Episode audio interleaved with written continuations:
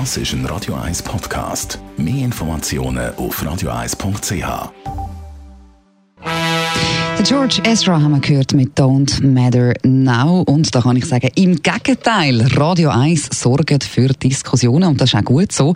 Aktuell gerade im Schweizer Bauernverband. Dort hat man Kolumne vom Zürcher Altstadtpräsident Elmar Ledergerber gestern Morgen gelesen.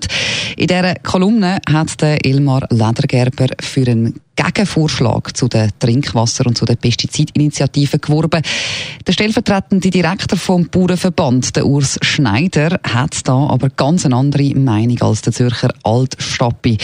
Wir wollen diese Debatte natürlich weiterführen. Darum hat der Jan von Tobel mit dem Urs Schneider vom Bauernverband geredet und zuerst will wissen, was ihn dann so fest genervt hat an der Kolumne.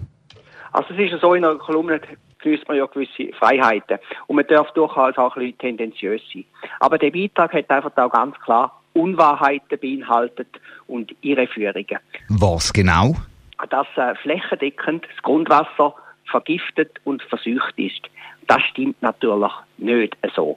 Es ist so, dass bei den Trinkwasserfassstellen gemäß der offiziellen Wasserbeobachtung 98 Prozent der Stellen der Anforderungswert von 1 10 Millionstel Gramm pro Liter Pflanzenschutzmittel. Also es sind ein Komma, nachher 6, 0 und dann das 1, also sehr ein hoher Anforderungswert eingehalten ist. Oder das ist eine isolierte Betrachtung auf gewisse Flächen, wo es Probleme gibt. Das können wir nicht negieren, die muss man lösen. Wir müssen jetzt hier ja nicht über Zahlen streiten, aber auch das Bundesamt für Umwelt hat eine Karte aufgeschaltet, die doch im Mittelland ziemlich rot eingefärbt ist beim Grund- und Trinkwasser. Es gibt also schon eine Verschmutzung. Der Herr Ledergerber hat nicht vom Mittelland geredet. Der Herr Ledergerber hat gesagt, das Grundwasser ist flächendeckend in der Schweiz versucht und vergiftet. Und das ist punktuell, gibt es gewisse Probleme. Wobei, da muss man auch noch sagen, das ist äh, auch noch ein Teil von der Landwirtschaft, wo da stammt. Es hat einen Haufen andere Eintragsquellen, die ins Wasser hineinwirken. Das muss man auch noch berücksichtigen. Gut, die Kolumne, die kann man nachlesen, um sich selber ein Bild zu machen, wie was gesagt worden ist. Faktisch, es gibt die Rückstände. Muss man da aus Ihrer Sicht nicht gleich auch bei der Landwirtschaft ansetzen, eben mit den Pestiziden und der Trinkwasserinitiative, respektive indirekten Gegenvorschlägen?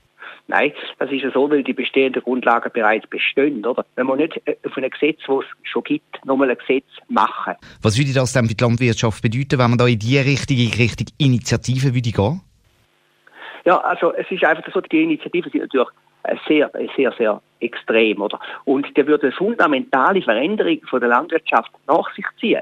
Man muss einfach sehen, dass, dass zum Beispiel die Pestizidverbotsinitiative, die würde dazu führen, dass wir eine staatlich verordnete Bioproduktion haben. Also wir können in der Schweiz nur noch Bioprodukte essen. Jetzt, die Leute, die das machen sollen das können machen. Aber es kann nicht so sein, dass nicht auch noch eine gewisse Wahlfreiheit besteht. Die wäre nicht mehr, weil in selber eine Initiative müsste zum Beispiel auch die Import aus biologischer Produktion sein. Sie sagen ja auch, man hat bereits einen wirksamen Aktionsplan aufgeleistet. Dann braucht es die beiden Initiativen nicht und auch keinen indirekten Gegenvorschlag. Der Nationalrat, der entscheidet ja morgen. Sie sind natürlich am Weibeln für Ihre Sicht. Wie groß sehen Sie da die Chance, dass Sie eine Mehrheit findet im Nationalrat? Also die Debatte ist heute und morgen.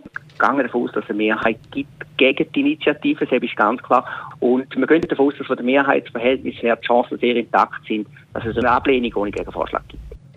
Der stellvertretende Direktor vom Bauernverband, der Urs Schneider, ist das gewesen, auf die Fragen vom Jan von Dobbel. Ja, wir bleiben natürlich an dem Thema dran. Das ist ein Radio 1 Podcast. Mehr Informationen auf radio1.ch.